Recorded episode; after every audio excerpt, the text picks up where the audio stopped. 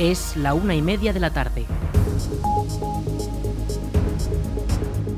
Buenas tardes, viernes 17 de febrero comenzamos el espacio para la información local en el 107.4 de la FM. Les habla Aritz Gómez. Arranca una nueva edición de la Almunia Noticias.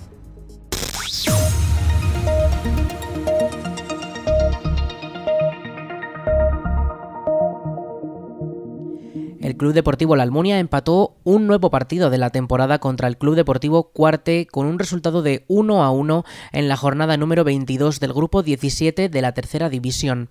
El equipo de la Almunia marcó un único gol gracias a Francisco Leciñena en el minuto 11, que ponía al equipo almuniense en ventaja, pero que el empate llegó tras 20 minutos ya que Arturo Peralta sumó un tanto para el equipo rival. El empate del partido disputado este domingo mantiene al equipo de la Almunia en la última posición, la número 16 de su grupo con 12 puntos en total.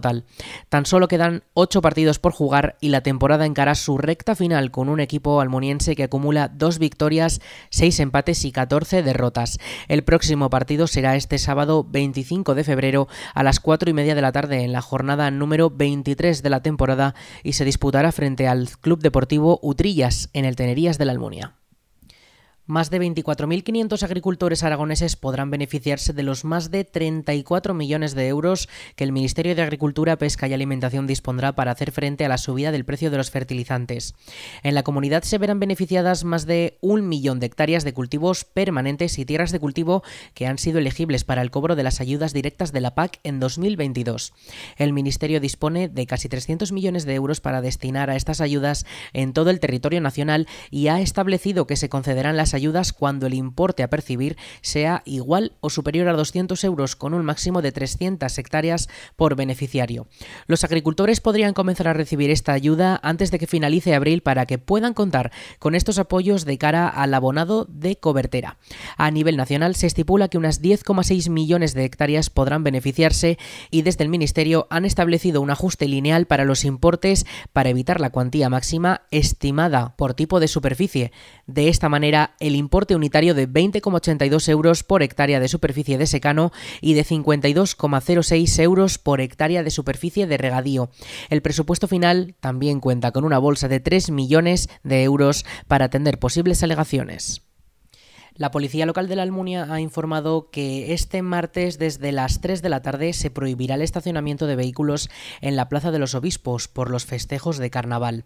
La restricción se hará hasta que finalicen los actos del mismo día en la zona central de la plaza y en el lado de los corrales. Les recordamos, este martes desde las 3 de la tarde, les recordamos, este martes desde las 3 de la tarde en la Plaza de los Obispos no se podrá aparcar en la zona central y en el lateral de los corrales.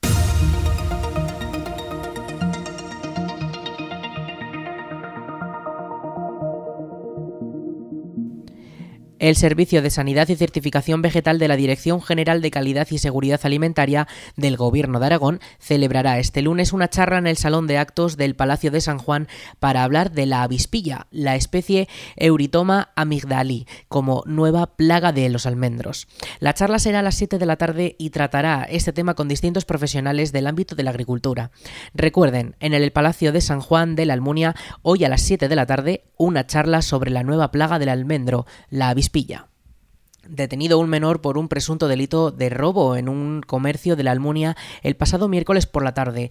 El supuesto autor fue detenido unas horas después de que la Guardia Civil recibiera el aviso sobre las 4 de la tarde por parte de la propia víctima. Según la propietaria del establecimiento, el joven había entrado con un cuchillo exigiendo que le entregara los billetes de la caja registradora.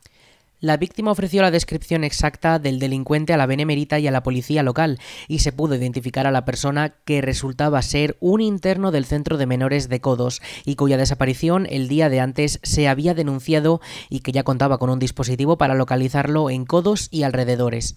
La persona fue localizada a las 10 de la noche en una calle de la Almunia. El detenido, en pleno traslado a las dependencias de la Guardia Civil en la Almunia, confesó haber sido el protagonista del robo. El menor fue detenido con como un presunto autor de un delito de robo con violencia e intimidación y ha sido puesto a disposición de la Fiscalía de Menores. Y si ven patrullas de la Guardia Civil a caballo por la comarca de Valdejalón, sepan que son parte del refuerzo que el Ministerio ha mandado para complementar las labores de los efectivos habituales. Se trata del escuadrón de caballería de la Guardia Civil que se encargará de vigilar las zonas rurales con caballos del Ministerio de Defensa y el apoyo de drones que vigilarán desde el aire. La Guardia Civil está reforzando la vigilancia en el medio rural y para ello el grupo de caballería de la Guardia Civil ha venido a prestar apoyo a los compañeros de seguridad ciudadana. Esto nos va a permitir tener una visión más elevada del terreno y además el poder acceder a lugares en los que con un vehículo no podríamos entrar. Recordarles que la colaboración ciudadana es importantísima. Cualquier incidencia, sospecha de un vehículo o persona que les pueda resultar extraño, llámenos al 062 y les atenderemos. Desde la delegación del Gobierno en Aragón se están promoviendo diferentes mecanismos para prevenir y actuar ante hurtos y robos de material agrícola como los vividos en las pasadas fechas navideñas. La presencia de este escuadrón se suma al incremento de agentes en el resto de zonas de la provincia de Zaragoza con la movilización de equipos del Grupo de Reserva y Seguridad y las unidades de seguridad ciudadanas, así como la activación de los equipos ROCA, especializados en este tipo de supuestos delictivos. La delegación el Gobierno insiste en la necesidad de presentar denuncia en todos los casos, aunque se trate de robos o hurtos de poca importancia económica. Esto, explican desde la delegación, se pide para garantizar la colaboración y detectar la actividad delictiva. La ausencia de denuncia favorece la impunidad del delincuente y la reiteración de este tipo de delitos.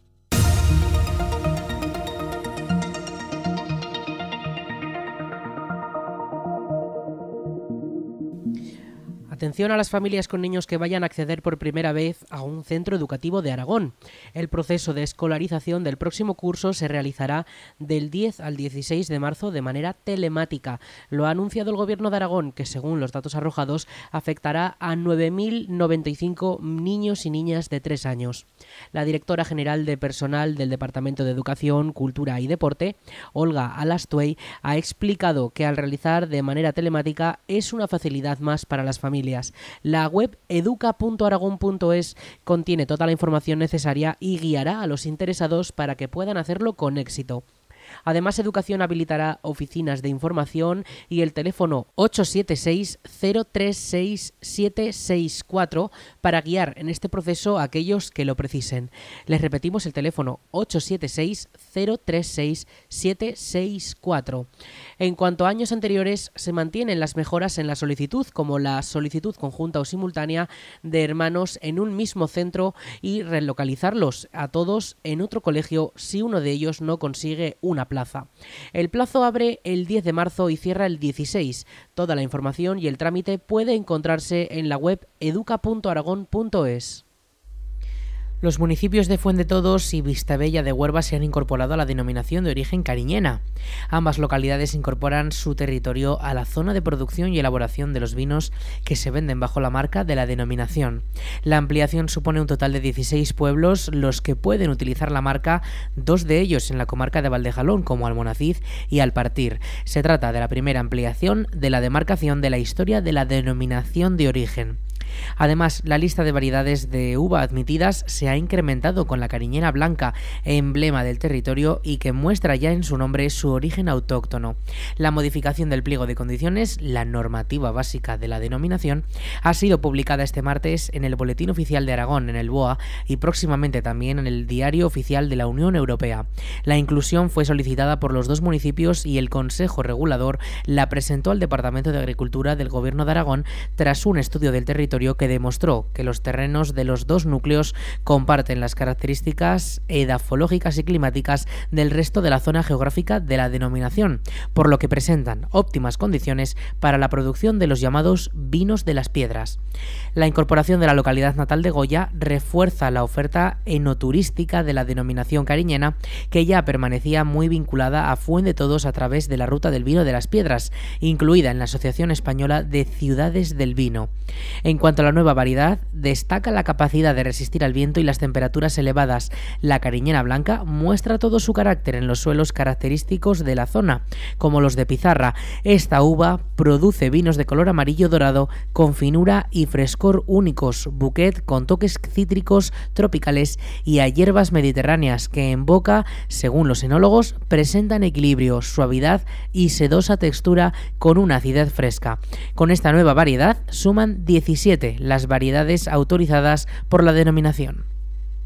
El Centro de Gestión Ambiental, conocido también popularmente como el Punto Limpio, informa de que los pequeños agricultores de la Almunia podrán depositar allí sus gomas de riego para su posterior tratado y reciclado. Para poder gestionar eficazmente las descargas, la entidad ruega que se avise previamente mediante el número de teléfono 628 235 804. La campaña de recogida de estos materiales estará activa para todos los pequeños agricultores de la localidad hasta el 15 de marzo. Recordamos el teléfono 628 235 804.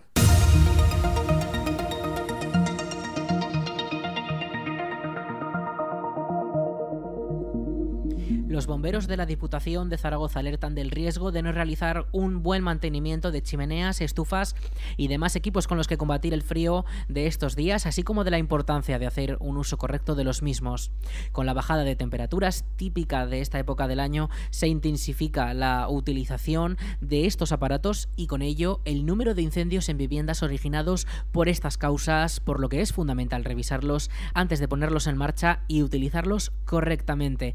Escuchamos al jefe de intervención del Servicio Provincial de Extinción de Incendios de la Diputación de Zaragoza, Manuel Martínez. En muchas ocasiones lo que ocurre es que no se hace un adecuado mantenimiento y limpieza de estos aparatos de combustión.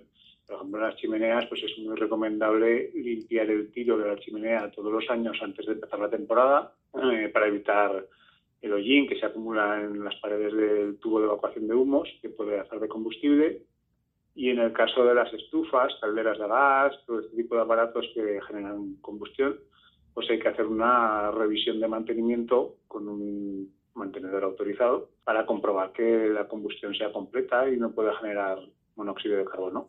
Llamar al teléfono de emergencias 112 porque hay veces que suponemos que van a venir en nuestra ayuda y nadie ha avisado. Y bueno, si podemos intentar acabar con el incendio con seguridad, pues lo haremos, siempre en parejas, no estar nunca solo. Y si vemos que no va a ser posible que nosotros podamos pagar ese conato, pues entonces cuando tenemos que llamar al 112, avisar a los profesionales, que los bomberos, y abandonar la vivienda. Abandonar la vivienda cerrando puertas a nuestro paso. Eso es muy importante. Tenemos que sectorizar el lugar donde se haya, se haya iniciado el fuego para evitar que el humo de esa combustión eh, se propague a otros, otros recintos, a otras habitaciones. Esto es importantísimo. Eh, cerrar la puerta de fuego para, para garantizar la seguridad del, resto del bloque, de la vivienda. Hay que acordarse de coger las llaves también, porque muchas veces abandonamos la vivienda sin llaves y luego los bomberos tienen que forzar la puerta. No se debe utilizar los ascensores en caso de que haya un incendio.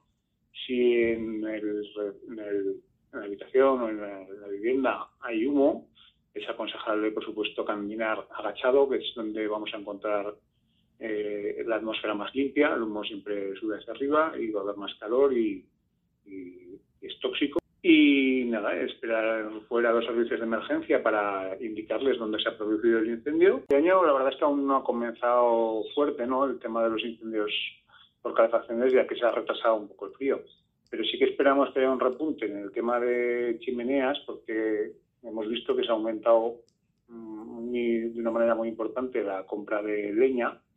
Entonces, pues claro, es previsible que se vaya a hacer más uso de, las chimeneas, ¿no? con esto de todo el encarecimiento de, los otros combustibles, del gas, de la de, del gasoil, que se utilizan habitualmente, pues este año preveemos que va a haber un aumento también de incendios de chimenea y si es posible que no, que no ocurra con estos consejos de prevención.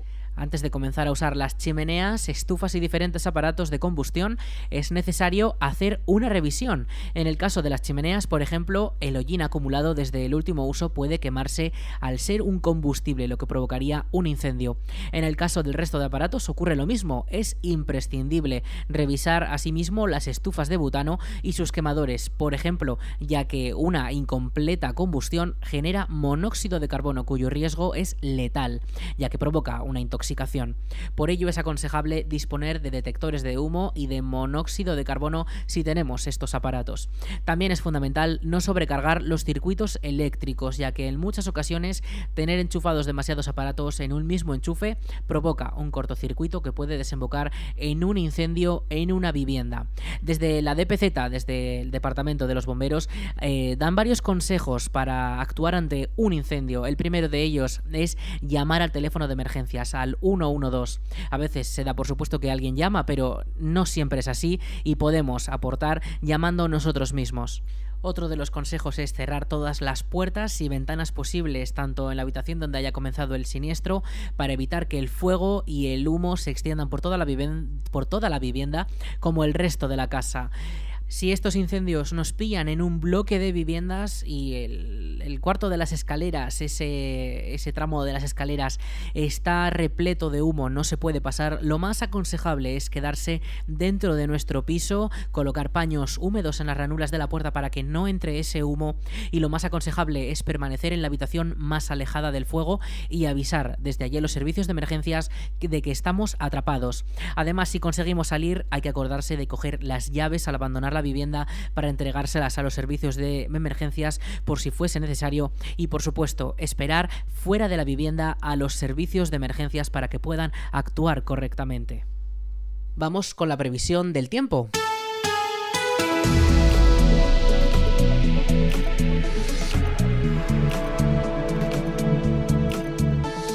En cuanto al tiempo, este lunes día 20 de febrero tendremos tiempo más calmado con una máxima de 20 grados y una mínima esta próxima madrugada de 5 grados. Esas temperaturas han subido pero ahora van a volver a bajar, sobre todo a partir del miércoles, cuando ya podremos ir alcanzando temperaturas mucho más bajas como las, como las mínimas de menos 2 grados que se esperan para el próximo fin de semana. El tiempo hoy como decimos calmado pero mañana cambia también en cuanto al estado de los cielos, ya que van a ponerse mucho más nubosos y podrían caer precipitaciones, sobre todo de cara a finales de esta semana, cuando esperamos precipitaciones seguras eh, durante el miércoles y durante el jueves, también durante el viernes, durante todos esos tres días al completo.